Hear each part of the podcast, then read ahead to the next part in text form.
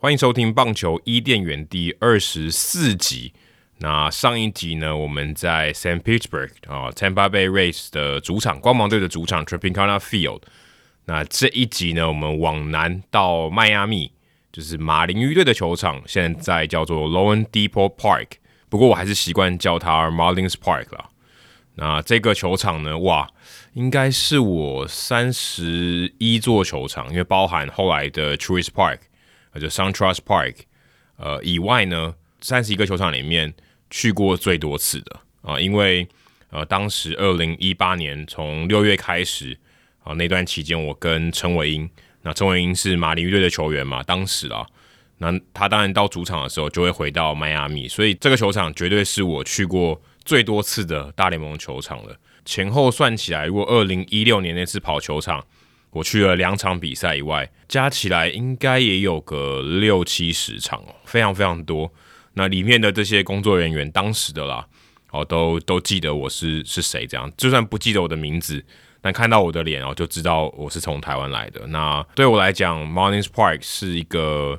啊，在我人生里面很，这可以算是啊非常重要的一个球场了，真的是非常重要的球场，也让我在那边学到很多东西啊，可以说是呃有有流过眼泪啊，但是也是也有很开心的这个时候。那对于我来讲是可以说是嗯，在美国的一个办公室啊。我有呃，我二零一八年球季结束以后回来台湾，然后二零一九年再回去，然后二零一九年六月多的时候回来台湾一下休息一个月，然后再回去美国。那这几次，然后中间有比较长的时间离开这个迈阿密的时候，诶，其实那些在那边的工作人员或是一些记者的朋友们，他们都会好奇说，诶，我跑到哪里去了？那回到球场看到他们，也觉得特别有一种熟悉的感觉。所以 Marlins Park 对我来讲是人生中非常，呃，可以说是最重要的大联盟球场之一了，甚至可能比我圆梦啊，就是跑完三十个球场最后的氛围 Park 来讲，哦，对我的人生的意义又特别的重大。而且说真的，其实我离开驻美记者工作以后呢，常常想起来一个画面哦，就是我站在 Marlins Park 外面交叉路口的地方，那是 Seven Street。就第七街还有 Seventeenth Avenue 第十七大道这个交叉口，然后半夜可能十二点一点的时候在那边等 Uber 的那个画面，哦，真的对我来讲是历历在目啊，因为呃常常工作到很晚，然后下班以后然后坐 Uber 回旅馆这样，然后那个画面对我来讲非常非常的深刻，这些气味啊、灯光啊，其实对我来讲是我去过所有球场里面哦印象最深的一个球场的一个路口。那这个球场 Marlins Park，它所在的地方其实是在一个住宅区，是 Little Havana，就是小哈瓦那啊。听这个名字就知道是这些古巴移民哦所聚集的地方。当然，有些人可能是第二代，但也有第一代的。那这个地方其实我觉得是所有球场里面比较比较比较不恰当哦，因为它原本其实是一个美式足球场，呃，Orange Bowl 橘子杯的这个呃所在地哦，这个美式足球场后来把它拆掉，盖成 Marlins Park。那其他原本的这个地址啊，并不是特别好，因为附近也没有什么呃其他的球场，所以它的腹地很狭小，也没有什么好的停车的空间哦，所以一到比赛哦，其实就很塞啊，附近就很塞。当然，呃，马林鱼的比赛当然可能人也没有那么多，但是如果之后更强的话，哇，观众进来，或想可能一些比较大型的赛事，其实里面这个外周遭的交通都会蛮塞的。不过因为呃是记者的关系，所以。其实我们都是很早到，然后很晚离开，所以也不会遇到这种塞车的情况。但它就是盖在一个住宅区里面啊，所以附近基本上什么娱乐都没有。我记得就算连酒吧也很少，就真的不多。所以它并不是一个很好的地点啊。那其实有点像最近快要盖好的新竹市立棒球场，有点那种类似那种感觉。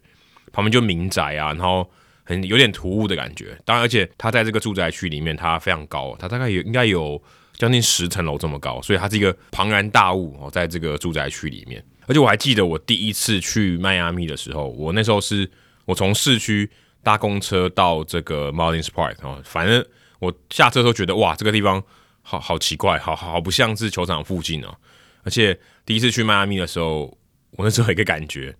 就是它跟 CSI 迈阿密怎么不太一样啊？因为 CSI 迈阿密它每次那个滤镜都黄黄的，就是这个很像夏天的感觉，但很黄啊，整个滤镜看起来是黄黄的。当然可能因为 Horatio 他戴的那个眼镜啊，我不确定，但整个背景都黄黄的。可是我到迈阿密以后发现根本就不是这样。但也有人说那个 CSI 迈阿密好像不是在迈阿密拍的啊，我我是不晓得啊。但那个我记得我的第一印象就是，诶、迈阿密跟我在电视上看到的迈阿密很不一样。那来到这个球场呢，如果你是在二零二零年以前来到的话，那你可能有经过他们左外也有一个酒吧叫 Clevelander 啊。我记得我在去年的这个中华职棒英文转播的时候也有聊到，不过当时我其实并不知道停赛之前，其实 Clevelander 就是克里夫兰人。这个酒吧已经收了啊，就是已经离搬离了这个 Marlins Park。那我也不知道什么原因，但是就是他们的这个合约就是终止了。那 Clevelander 他是在左外野的一个算是可以算是一个脱衣舞酒吧了，他也不算真的脱衣舞，反正就是一个夜店这样子。那这个酒吧，如果你买杯酒，你可以坐在这个左外野的地方看球。它其实算是球场里面，但是也算是球场外面。因为你不用买这个球票，你就可以进到这个酒吧里面。你有消费的话，你就可以在酒吧里面看到比赛。而且它离这个当时我二零一六年去的时候，我有跟朋友和最后的时候有进去看一下。那个时候，他其实呃这个酒吧跟这个客场的牛棚是在一起的，所以这些这个酒客啊，或是这些这些顾客呢，都可以看到客队的牛棚在练习，甚至也可以接到全垒打球，因为他在全垒打墙的后面。所以，呃，如果铃木阳守左外野的话，其实你可以从 Clevelander 这个酒吧看到他的守备，而且，嗯、就不用买这个进场的票，而且你在七局之后你还是可以喝酒。而且我印象没错的话，七局之后啊、因为我不好像还是十点之后吧，啊，这个就会有那种呃上空秀啊，就是那种人体彩绘的，没有上没有穿内衣的啊，这种上空秀。所以有人说他是呃脱衣舞酒吧。不过我看到报道，二零二零年三月多的时候。呃，Clevelander 就已经搬离了 Marlins Park，所以你现在去呃，已经已经没有了。现在好像变成另外一种呃，给观众看球的地方啊。所以 Cleveland 这个酒吧这个夜店呢，就已经没有了啊。有我觉得有点可惜啦，因为它这个里面还有一个游泳池，很酷哦。就是呃，它这个酒吧里面有一个小的游泳池哦，可以让大家在那边呃玩乐啊，就很像是夜店那种感觉这样。所以这也是呃，其他球场里面你不会看到的，就是有一个夜店的风格，然后在。在这个左外野旁边，而且可能客队的这些牛棚投手多多少少都会受到影响。不过后来二零一九年的时候，这个牛棚的区域换成主队了，所以我也不晓得为什么当时会会这样有这样的决定。因为照理来讲，影响客队的牛棚投手比较有意义啊，对不对？这、是一个主场的优势。但后来可能我不知道主场的这些牛棚投手抗议吧，觉得应该要给他们一些好康的啊。不过无论如何，二零二零年啊三月多的时候就已经这个合约就已经终止了，所以。现在啊，这个夜店已经不见了。那说到另外一个东西不见了，我在二零一六年去的时候还有的，就是他们有一个中外野有一个这个 home run sculpture，就是全垒打雕塑。那他做的是很热带风情的啊，就是上面有鱼啊什么的。马林鱼队的球员击出全垒打以后，他会快会有一些动在这边动态的动来动去。我觉得是很蛮酷的东西，但也有点怪啦。后来我去的时候，那时候已经 Jeter 已经上任了嘛，他第一件事情就是把啊这个东西移开啊。我去的时候，我记得移开以后还不晓得放在哪里，他可他可能放在储藏室。那据说二零二零年以后，他们已经把它放到球场外面了。所以你如果到球场外面，到 Marlins Park 外面的话，你可以找到之前这在球场里面放的这个 Home Run Sculpture。因为其他的球场也有很多是呃，当主队的球员击出全垒打的时候，会有这个可能不管是灯光的效果啊，或是呃像费城人队有一个自由钟在那边敲啊。那马林鱼队就是这个 home run sculpture 会有这个动态的东西，我是觉得还不错啊，虽然很有特色，可是他们后来觉得可能呃 Derek Jeter 可能觉得太丑啊，所以就把它移开了。但是现在在球场外面你可以看得到。那如果你到了这个球场啊，进到外野区，外野区现在他们把这个摇头娃娃的公仔墙原本是放在内野啊，在本垒本后的地方有一个公仔墙啊，公仔博物馆。那这公仔博物馆其实它并不是一个，可以说不是一个空间啊，它就是一个。呃，两面都是透明的一面墙，然后里面大概有五六百只的摇头娃娃哦，可以去那边看。它也是一个收藏，其实跟 Dodger Stadium 左外也是很类似的，但它这个是放在这个中右外野，哦，就是有这个上层看台的下面可以去找，那也还不错啊，因为呃它也算是蛮有特色，在 Marlins Park 里面很有特色的一个设施。那在左外野的地方，Marlins Park 它是一个开合屋顶的这个设计嘛，那左外野的地方它也是一个有一个像有一个玻璃帷幕，跟 Mini May Park 太空人队的主场很类似，但它的这个落地窗哦比较大。那如果是白天的比赛的话，它的阳光照进来就非常漂亮，也可以看到哦这个迈阿密城市的这个景色。我个人是非常喜欢这个设计啊。那如果是呃屋顶打开的时候，这个玻璃帷幕也会收起来，所以这个风就可以吹进来。这也蛮像是呃响尾蛇队 Chase Field 的这种设计，不过它是玻璃帷幕的。那如果你从这个本垒的后方往左外野的方向看过去的话，就会看到这个玻璃帷幕哦，我觉得是非常漂亮的一个设计。因为如果你是这种开合屋顶式的，然后你把后面东西挡住，其实你就少掉了这种城市的背景的特色。那我二零一六年去到我后来二零一八年去，其实这中间有蛮多东西都不见了。就像我们刚才讲 Home Run Sculpture，另外一个还有一个东西不见，我觉得也很可惜，但也可以理解啦。因为 Derek Jeter 上任之后呢，就把他们的外野这个整个拆掉了嘛，Stanton 啊、Yelich 啊、Osuna。但我二零一六年去的时候，他们还是同一队，还是在马林鱼队。那这三个球员是他们当时的主力核心嘛？那如果你在这个球场美食街哦，就是我们一般讲 concourse 的地方，它有很多这个电梯啊，往上往下的电梯。他们当时二零一六年的时候，每一个电梯的门哦，都是这个球员的大头照，就是一个大头这样子。所以你就说啊，我在 Stanton 这个电梯。那当时陈伟英刚签约嘛，二零一六年的时候刚签约，在这个一楼的贵宾室。就是有他的这个大头，不过你如果一般的球迷是找不到，但是因为我去之前我就知道有这个讯息，所以我就特别去找，然后也特别请工作人员说，哎可不可以让我下去，我只是拍个照，拿个这个国旗跟他拍个照这样子哦。就是现在他去已经没有，而且陈伟英都已经离队了嘛。当时二零一六年，如果有人有去啊，有去 Marlins Park 的话，我不晓得你有没有去跟这个大头拍照。不过我觉得是一个很特别的特色，因为在其他的球场我也没有看到有人是这样做的，我很幸运啦，是有拍到这张照片的，不然如果当记者的时候，就这个东西就已经撤掉了。不过后来马林鱼队他们其实把呃这些球员的装饰，就例如说有点广告的效果的装饰，他们都移到了呃球场的外面啊，例如说球场外面的这个柱子啊，上面有一些呃，例如说像 JT Realmuto 啊，我像我记得印象很深刻的是，因为他们当时想要捧这个 Louis Brinson。所以也有 Brinson 的这个照片啊，然后也有 Miguel Rojas 啊，也有 Jorge Alfaro。不过很可惜，我去的那一年半哦，陈伟殷的照片都没有出现在这个外墙上面。我想可能也是因为可能没有一些卖票的这个吸引力，我不确定。但我是觉得蛮可惜的啊，就是嗯，毕竟他也是呃在这个薪资上面是占了很重要的一席之地，但没有把它放在外面，然后呃就是一个。算表扬吧，或是一个广告的效果，其实都都没有。那我是觉得蛮可惜的。那在球队商店里面，你要找到陈伟英的商品也比较困难。那另外还有，呃，我去的时候，其实我二零一八年、一九年去的时候也都还有，就是本垒后方原本有一个这个水族箱。我记得之前看国家地理频道的时候，他们还有这个当时 Marlins Park 完工的时候，他们还找那个 Gabby Sanchez，当时是一垒手。哦，去猛力的砸那个鱼缸啊，因为他在本垒后面嘛，常常会有这个擦棒球打到这个玻璃，哦，打到这个强化玻璃上，他就一直测试说这玻璃会不会破，不然这水族箱可能就会爆掉。那我记得当时是有这个影片，不过二零二一年啊，可能因为这个吴佩琴上任以后啊，就把这个鱼缸给撤掉。当然，因为这个鱼缸其实可能有一点不太这个不太人道啊，对动物这个保护，嗯，还会一直受到惊吓。所以后来这个东西就撤掉，我觉得也是蛮可惜的啊，因为原本这也算是 Marlins Park 跟其他球场很大的一个区别，而且就是因为有鱼嘛，还有迈阿密热带的风情啊，所以原本我觉得这个设计还不错，很可惜啊，现在没有了。那个鱼据说是放到呃办公室区域了，所以大家也看不到这个呃水族箱的这个摆设了。如果你有机会去 Marlins Park，然后当然现在已经叫做 loanDepot Park 了，已经不叫 Marlins Park。有机会去的话，一定要去找找看他们的古巴三明治啊，因为呃，如果你到迈阿密没有吃古巴的食物的话，是有点可惜的啦。当地的古巴的食物是很有名的，因为我二零一六年去的时候，我当时找了很久，我第一我去了两场嘛，第一场我是自己去的，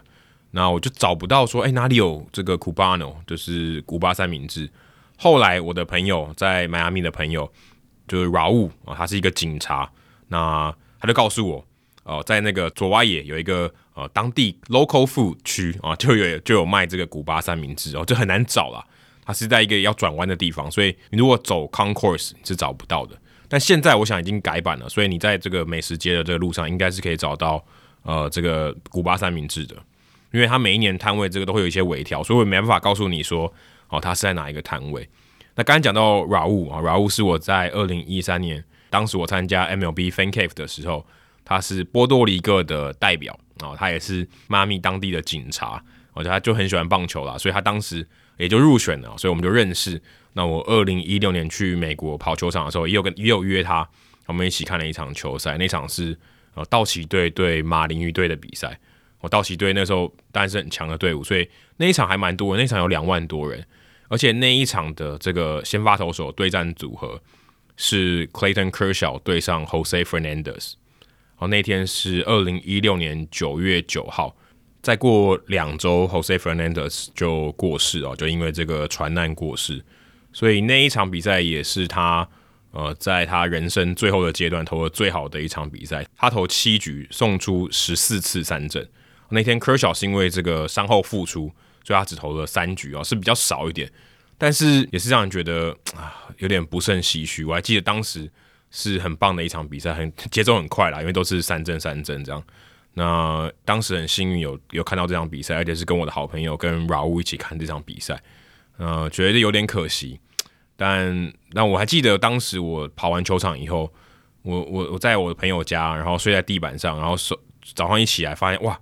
居然有这个讯息，我还以为我在做梦，没想到两个礼拜前我才看到的 Jose Fernandez 居然就就这样走了，是现在想起来是令人觉得蛮遗憾的，蛮难过的啊。那那一天九月九号。也刚好是呃马林鱼队办这个尼加拉瓜日，呃之前的节目好像都没有提到，就是呃美国的球队常常会办这些族裔的，就像台湾日一样啊，会有一些这种活动。那可能这个大小不一啦。那有时候呃像呃例如说多米尼加日或是委内瑞拉日的时候，甚至连现场的广播哦，都会用西班牙文。当然迈阿密很多人也是讲西班牙文来播报，所以这个呃变化不一定，但是。他们这种节日是常常有的啊，也会可能表扬一下哦，当时在正中的这些呃中南美洲哦，可能相对应国家的这些球员，所以我觉得是一个非常棒的活动。当天我记得他们有这种呃乐队啊，在球场里面这样走来走去，制造一些欢乐的气氛。我是个人是觉得蛮蛮喜欢的。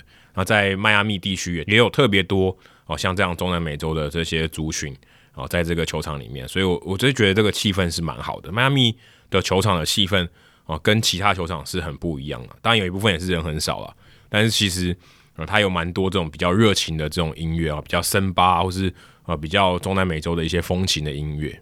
我刚刚除了古巴三明治以外，大家也可以，如果你有喝咖啡的话，也可以试试看古巴咖啡。它就是一个 espresso 啊，很很浓很浓，然后味道有它，它有时候会加糖啊，就喝，然后呢，好像很会提神。我记得我之前在当记者的时候，啊，那些警卫啊，他们都会 serve。给球员，然后如果你上场前想要来一杯的话，啊，他就会 serve 给你，就是他们当地的这个古巴的咖啡这样子。那在这个球场蛮多回忆的啊，就跟我刚刚一开始讲，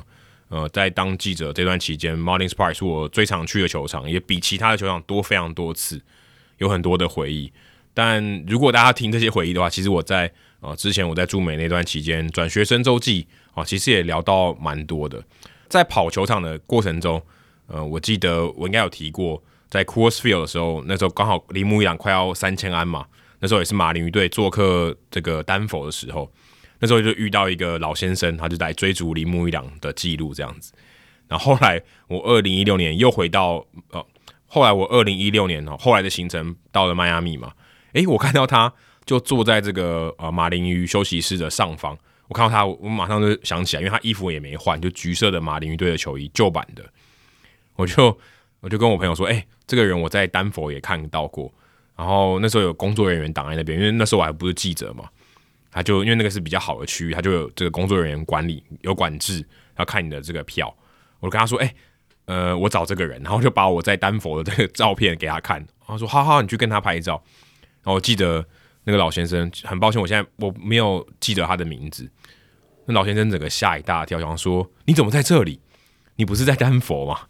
我说：“哦，我是来跑球场的。”然后就跟他拍了一张照，他也觉得哦，很很讶异这样。后来更讶异的是，二零一八年去的时候，我说我又来了，他又吓一跳。我说：“哦，这次我来当记者，因为他的位置一直都没换，而且呃，常常在看比赛的时候，呃，如果拍右打的这个打者，他就会在背景里面啊，就如果是从侧边拍这个右打的打者，他就会出现在这个呃这个画面里面。不过我最近看马林队的比赛，我都没有看到他，所以嗯、不是很确定，嗯、他还在不在哦？但也是会有点，我觉得呃，当时 生命的巧合，觉得蛮有趣的。那另外一个是呃，在左外野有一个 Tony G 啊、哦，他叫他叫 Tony Jimenez。那他常常会出现在这个大荧幕上面，因为马林鱼队的球团，他们每次，例如说，呃，有一些 kiss cam 啊，或是一些跳舞的这个镜头呢，他们都会拍其他的球迷，然后最后再拍到这个左外野观众席上面的这个 Tony G 啊 Jimenez 先生，那他就会就是一直他都跳一样的舞步，然后我之前也有去采访他，啊，也帮他写着一篇这个在美国职棒杂志上面的人物专访，后来我那是二零一八年写的。那二零一九年的时候开机的时候，我把那本杂志给他哦，他非常非常开心。然后那时候他刚好他的儿子哦也也在也在球场也在旁边。然后那那一集的这个美国职棒杂志的封面有一面是那个当时红袜队夺冠了，所以是红袜队的冠军封面。他说：“哎、我儿子在红袜队的工作，你怎么那么刚好啊？那天那一本杂志的封面就刚好是红袜队的这个封面啊，所以我现在印象也非常深刻，而且当时。”呃，我二零一六年去的时候啊，很可惜，那时候林子浩主播啊，当时他是啊民视派过去的驻美记者，当时跟陈伟英，不过那段期间啊，陈伟英都在受伤，所以子浩主播他后来就回来台湾，然后那段期间也在播奥运吧，所以我就没有在迈阿密遇到他。所以我在美国在驻美这段期间，我也只遇到在迈阿密只遇到过一个记者，就是侯伊里。那侯伊里也是在明星赛之前。啊，去迈阿密采访陈伟英，那当时侯伊里也有采访我刚刚讲的这个 Tony G，所以如果你那一段期间你有看 Fox 的世界体育中心的话，你可能也会注意到啊有这个人物这样子。那最近看转播也没有看到 Tony G 哦，所以我我也我也不知道说他到底还在不在啊，因为他也很老了，应该我记得也是八十几岁了，他都会跟他的太太 Lily 啊一起坐在这个左外野，而且我记得球团都是送他们票的，是确保他们一定会在那个那个位置啊，不会乱跑。所以他们大概都只看到六七局就回家睡觉了，所以、他们也不会看完整场这样子，对啊，所以这个球场有蛮多令我有点想念的这些人事物啊，甚至一些警卫啊、门口的警卫啊、球场的警卫啊，常常会跟他们打招呼。我现在想起来，其实反而不是球员或是呃 d o m a t l y 总教练，反而是这些呃会跟你有互动的这些人啊，这令你印象非常深刻。这些摄影师啊。或是呃这些电视台的转播单位的人哦，反而会让你觉得呃很想有机会再回去可以看看他们哦。但现在因为疫情的关系也没有办法回去啊，所以 Marlins Park 应该算是我三十个球场里面现在目前真的是最想要回去看一看的地方，因为呃有很多酸甜苦辣 在那边，也让我可以说成长成另外一个人的地方。那如果你有去过 Marlins Park 啊，也欢迎你分享。在社团里面，在这一集的贴文下面跟我们分享啊，你去 Martin's Park 的一些经验。那也很欢迎大家，如果有什么问题的话，也可以在贴文下面留言。以上就是棒球伊甸园第二十四集的内容好，谢谢大家，我们两周后再见，拜拜。